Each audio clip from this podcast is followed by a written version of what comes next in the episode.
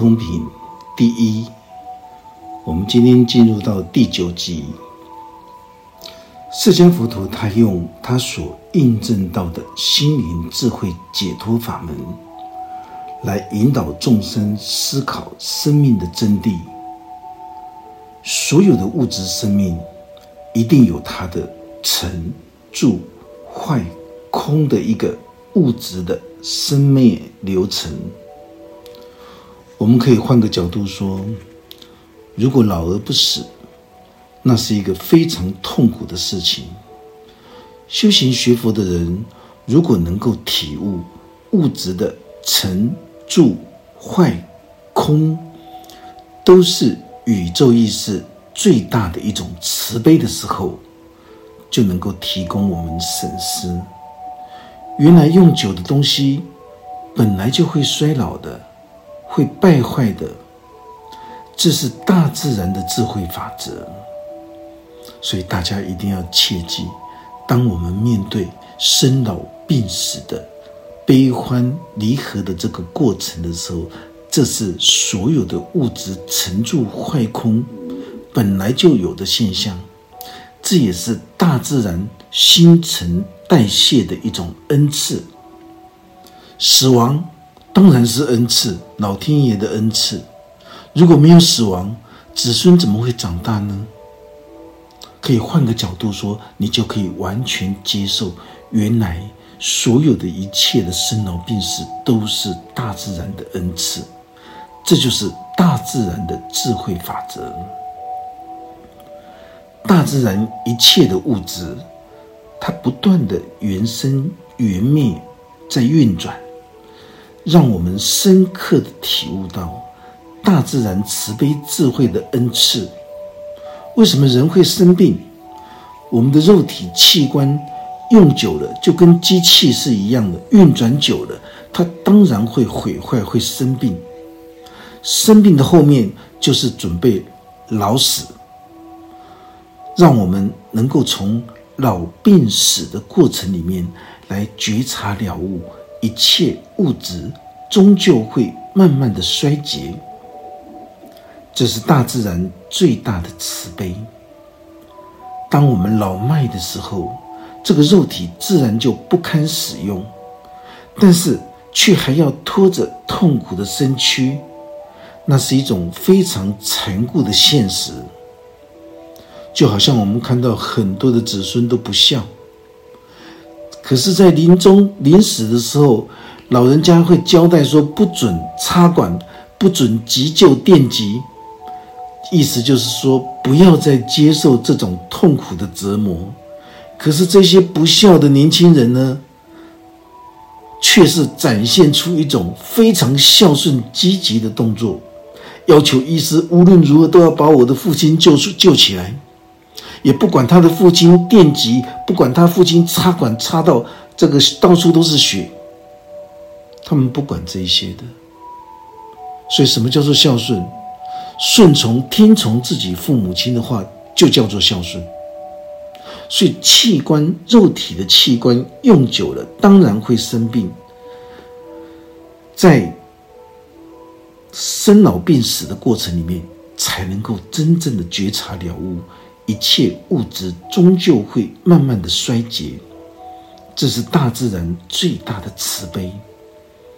当我们老迈的时候，这个肉体不堪使用，就不需要拖着痛苦的身体，那是大自然的一种运转，一切物质的一种新陈代谢和沉住坏空的一种自然运转的现象。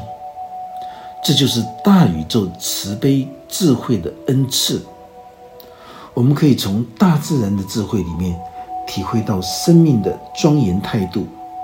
所以，释迦佛陀慈悲智慧的微妙法音，就是要把十地波罗蜜到达彼岸的最亲近法音，在人世间宣扬流布。首先，先提到了。檀波罗蜜，檀波罗蜜就是代表着无相的一种布施，这种布施的一种境界，已经达到了既然是无相，就是无所求、无所得的这种最圆满的境界。释迦佛陀为什么要讲出这种谈波罗蜜呢？这就是十地波罗蜜的第一个谈波罗蜜，就是布施波罗蜜。因为释迦佛陀他自己就是这样子走过来的，他对母亲的孝思大愿，而提升对宇宙大地之母的一种回馈，也是对十方众生的一种孝道回馈。释迦佛陀在行持布施之道的时候，所指的就是财施、财的布施、法的布施，还有无畏的布施。释迦佛陀的十地波罗蜜能到达彼岸最清净的法音，也代表释迦佛陀他已经具足最圆满的布施境界，不仅能够用清净的万法。去利益一切众生，也能够协助世间众生去除心灵世界的恐惧跟害怕。这个叫做无畏施。经典里面经常开示我们，完美的财施就是用财物去行持一切的善行，来锻炼我们心中清净本心。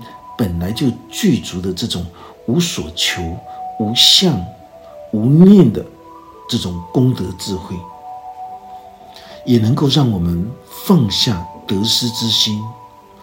所有小圣罗汉在修持的时候，如果不能够放下得失之心的时候，就很快就会堕入到六道生死苦海的轮回。六道生死苦海。所指的就是从烦恼升起，一直到烦恼灭除的一个过程。当你升起得失之心的时候，你就会随着所有的外境所转，而堕入生死烦恼的苦海。所以，财物的布施能够让我们超越得失，还有难舍的这一颗心。完美的法师，法的布施，就是专门指着佛法的布施。这是代表可以将自己心中所知障和分别心当下觉知放下。法师在弘扬佛法真理智慧的时候，如果要进入到完美的法的布施的时候，就不能有任何的分别见跟所知障。所有开悟成就的人，他在弘法办道的时候，不能够自认为自己正在引渡众生，因为事实上没有任何一位众生可以让你引渡。我们再换个角度说，我们能够自觉，也可以去帮助他人自觉，这叫做觉他。这一些。觉他的意思，就是代表能够引导所有尚未成佛的人，也能够获得这种智慧的觉醒，也让说法的人不执着自己说法的功德跟利益，这才是行持无私利他的菩萨道。如果想要学习释迦佛陀完美的法的布施，你就必须放下自己的分别心跟所知障。所有行持六度万行的修行菩萨们，当你的心中生出了这种分别见的时候，就会为自己埋下了所有烦恼、痛苦的这一些种子。修行的罗汉，如果在行持一切法的布施的时候，能够放下自己心中的得失之心的时候，就可以成就。菩萨的境界。如果大家在行持六度万行的菩萨道的时候，如果心生分别之见，你会去分别好坏善恶得失，就会为自己埋下所有烦恼苦果的这些种子。什么叫做完美的无畏师？完美的无畏师能够成就无上正等正觉的境界。这就是代表能够在五浊恶世坚持宣扬心灵智慧的法门，这个就是生命实相的最究竟真理，才能够让我们自我情节里面的五根六欲的魔功大地震动。这里叫做无畏师，无畏师。就是能够解除世间众生的所有的恐惧跟害怕，在人间世界传播佛法真理智慧，你一定会去得罪一些邪见外道的人。就像释迦佛陀在传播众生平等，因为众生皆有佛性的这种政治理念的时候，而得罪了当时的贵族，因为他阻挡了这些印度种姓制度。贵族武士的既得利益，但是他能让所有的奴隶佃农都能够真正的觉醒。释迦佛陀认为，只有打破种姓奴隶的制度，才能够为印度的人民带来真正的幸福和快乐。假定你今天是奴隶的身份。你的儿子尚未出生，你的孙子尚未出生，他们就要继承你的奴隶地位。贵族的儿子就能够永续的继承贵族的福报。所以释迦佛陀他肯用勇者无惧的这种无畏施来施与十方众生，这就是一种完美的法的布施，还有一种完美的无畏施的境界。当我们的财施、法的布施、无畏施三者都能够圆满的时候，就有资格称之为叫做檀波罗蜜圆满的行者。释迦佛陀从十地波罗蜜的大圆满光明云牵引出微妙的法音，第一个就是檀波罗蜜的布施法音，我们能够体会到。释迦佛陀把檀波罗蜜布施的真实含义诠释的如此圆满，而且又能够身体力行的达到这种境界，这真的是前无古人，后无来者。为什么？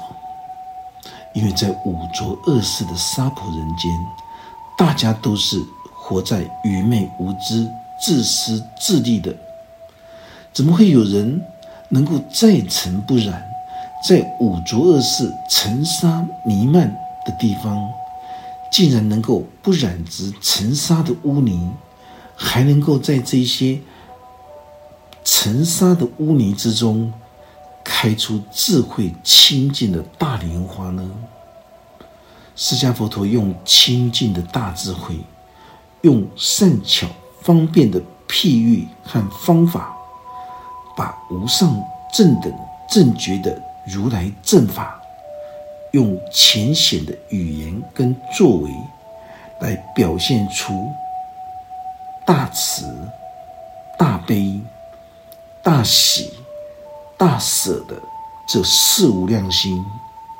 所以，释迦佛陀在刀立天宫心轮的部位，为母亲说法，而不断的提升到。宇宙大地之母的心境，来对十方众生说法，把十方众生都当成自己的母亲，慈悲喜舍四无量的心，也代表着全世界佛教徒的一种规矩。身为一位正信的佛教徒，你就必须要拥有慈悲喜舍的四无量心的规矩。因为所有的佛教徒都是从无知幼稚的众生，而修修学锻炼，逐渐进入到清净本觉的佛门。无知幼稚的众生，因为心胸狭窄，所以没有能力能够展现出这种慈悲喜舍的四无量心的言行作为。就像上一堂课法师所说的，世间人怎么可以叫出家之人与世无争呢？出家之人也是享有大自然的空气、阳光、水，包括宇宙大地所有的食物。既然出家人也是受用大自然的一切资粮，就有责任和义务来维护大自然的生态。所以，千万不可以轻率去放生，一定要有知识和智慧来维护大自然生态环境的这种平衡。所有在人间世界的知识分子。他们只要讲到放生这两个字，大家都会痛骂佛教徒，都会痛骂释迦佛陀，到底是怎么教的？他们的心里面都会疑惑：为什么佛教会有这种破坏生态的放生问题呢？因为有太多的修行学佛的人看不懂经典，没有办法从经典的法义里面。来开启心灵的智慧，才会把北部的白头鹰送到东部去放生。这些白头翁在北部的白头翁送到台东，就会先把台东稀有的乌头翁消灭掉，导致整个台东的这种乌头翁现在变成濒临保护的这种鸟类。这是谁造成的？就是愚昧无知的佛教徒做的缺乏尝试、缺乏智慧的这种放生堕众这种动作，破坏了几百年来所形成的自然生态。人为的破坏非常的可怕，世间人心胸狭窄，无法拥有慈悲喜舍的四无量心，因为这四无量心。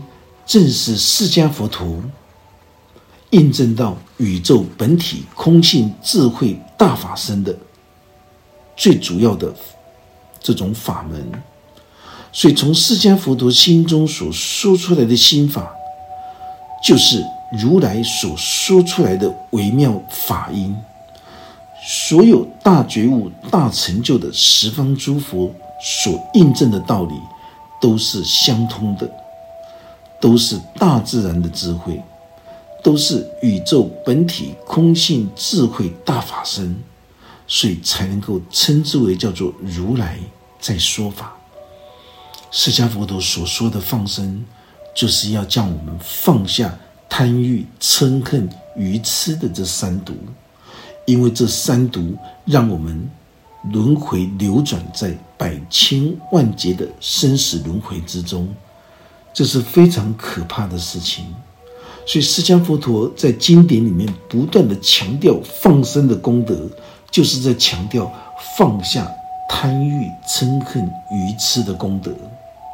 后来衍生到放生小动物。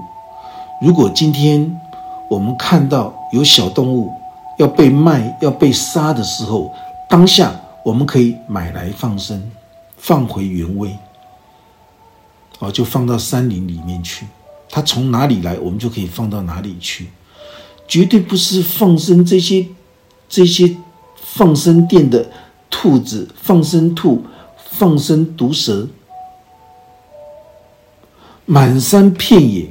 法师上次去监狱上课回来的时候，下着大雨，上山的路上怎么看到到处都是小白兔？法师心里面想说：“糟糕了，这是谁来这边放生的？那个下一场大雨，这些白兔就完蛋了。”过了没有几天，在信箱里面就看到一张放生兔专卖店，非常可恶。我问这个老板，老板说是某某的慈善寺庙团体叫他们来这边放生的。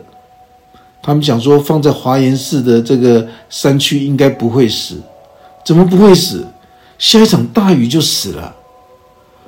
还有我们的县政府新竹县政府的社会局的处长告诉法师，真的很糟糕，在横山那个那边的果园，竟然有出家众带着两台游览车带了好几布袋的毒蛇来放生，到人家果园去放生。果园的主人就告诉他：“出家人怎么可以将毒蛇放生到我们的我们的果园呢？”他这些人就告诉这个果园的主人：“你放心，这些毒蛇都用往生咒超度过了，保证不会咬人。”伶牙俐齿的对这个果农的主人说，到最后果农主人不得已，只能够看着他们放生了。不出三年，这个果园主人气急败坏的向县政府投诉，那些毒蛇都是没见过，都是都是很可怕的，有蝮蛇，南美洲的蝮蛇，有金刚眼镜蛇，什么都有，不断的繁衍。这真的非常可怕，而且开口闭口就说这是释迦佛陀说的放生有功德。其实这就是毁佛谤佛。你披着佛教的袈裟，身为一个出家众，带着在家居士们，坐着两台游览车到处去作恶造业，而且还毁佛谤佛的说这是佛陀说的，这是一个非常可怕的事实。法师讲了三十年，可是这三十年里面，这个放生的团体越做越大。为什么？这个法师真的无法无法去说明想象，非常可恶至极。出家人与世无争，这是在形容世俗人的一种傲慢自大所讲的话。但是，对真正的修行求道的出家人来说，既然你今天接受到空气、阳光、水的大自然恩赐，你就有责任义务去尽心尽力。因为出家人也是人，出家人就是代表佛教来维护整个大自然的生态，保护大自然。只有邪恶的示众才会毁佛谤佛的。到处去做这种放生的动作，因为保护大自然是天经地义的事情，所以大家一定要记得，不要把自己的愚昧无知建立在整个他人的痛苦上面。放生是一种能够长养慈悲的善行，可是你今天放海龟。这边放一只海龟，两万块，前面的海中就围着网子，又把它捞捕回来，完全都没有任何的这种智慧，能够让世间人放生，能够让世间人培养慈悲灵敏的心地，但是一定要有智慧跟知识。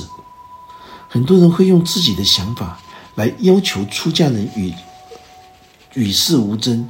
主要的原因就是因为缺乏这种感恩的心。世间人接受大自然的恩赐跟养育之恩，所以他们会视之理所当然。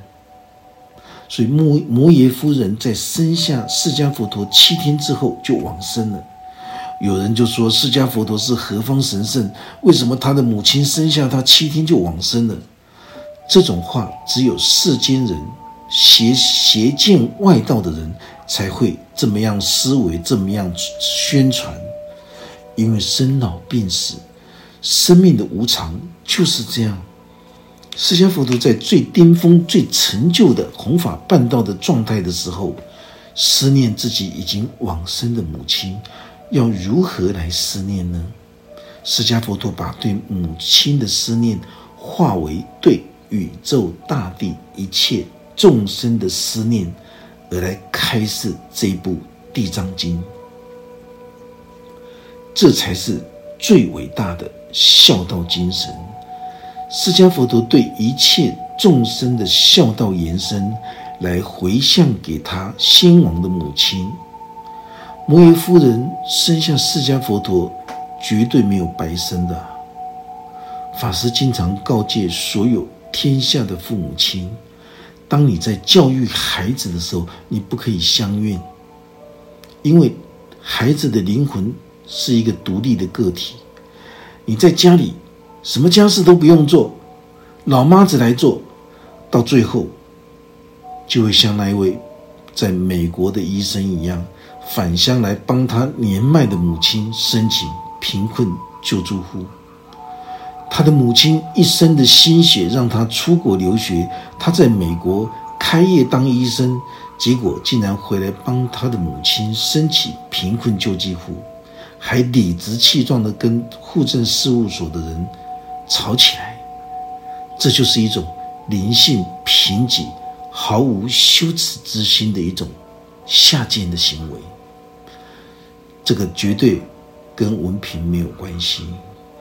释迦佛陀的作为，让我们感受到他对母亲的孝思。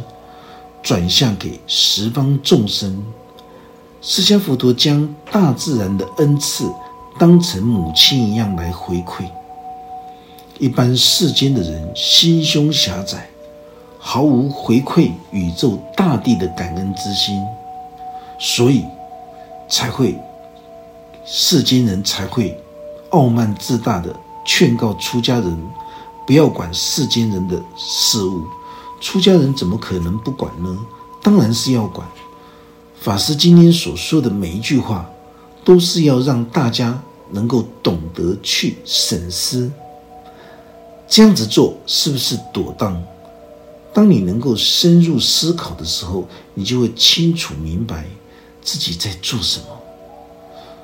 佛教才不会被知识分子跟年轻人所摒弃。如果佛教徒到现在还是死骨不化、顽固的像石头一样，又臭又硬，我就是要放生，放生就是慈悲的，胡说八道，没有智慧的放生就是不对，就是破坏生态。其实佛法就是心法，佛教就是心教。能够集大自然的智慧于一身，是所有历代高僧大德们用他们视死如归的生命，包括他们的青春血汗所印证宇宙生命最高的智慧。大自然的智慧就是如此的庄严美妙，结果却让一些。批评佛教的人有机可乘，给外道邪见者抓到佛教徒的无知相怨把柄，只会痛打佛教徒缺乏知识、破坏生态的放生行为。释迦佛陀所说的放生的真实含义是如此的慈悲跟智慧，是如此的慈悲喜舍。因为释迦佛陀开示，所有活在痛苦烦恼的人，不要再痛苦烦恼了，赶快将心中的贪欲、嗔恨、愚痴三毒的习气，只要放生一分，你就能够自在一分；只要放生一分，你就能够美满幸福一分。这是释迦佛陀所开示放生的最真实含义。可是。放生的这一些错误的偏见，却是在佛教界里面几百年来都是这样子。你还不如把这些所有的人力跟物力用来引导所有烦恼痛苦的众生，都能够放下心中贪欲嗔恨的愚痴的这三毒。当我们的家庭、我们的社会、我们的国家，包括着。整个的地球，如果每一个人都能够将心中的贪欲、嗔恨、愚痴放生一分的时候，整个世球世界的地球村就提早一分的幸福快乐到来，我们的社会也会幸福快乐一分。如果台湾两千三百多万人的人口，每个人都放生一分自己心中的贪欲、嗔恨跟愚痴的恶习的时候，那么台湾社会就能一下子就灭掉了两千三百多万的贪嗔痴的这种混乱跟灾难，而增加了两千三百多万的幸福快乐的这种磁场跟氛围。大家可以想想看，如果你去放生麻雀，放生了一千年，你还不如来教导台湾人民懂得将自己的贪欲、嗔恨、愚痴三毒的习气放生，这是多么令人愉快的事情啊！修学佛法就是这么样的愉快，能够熏染着宇宙本体的空性智慧。我们今天的这一堂课就讲到这个地方。愿佛法真理智慧与大家同在，阿弥陀佛。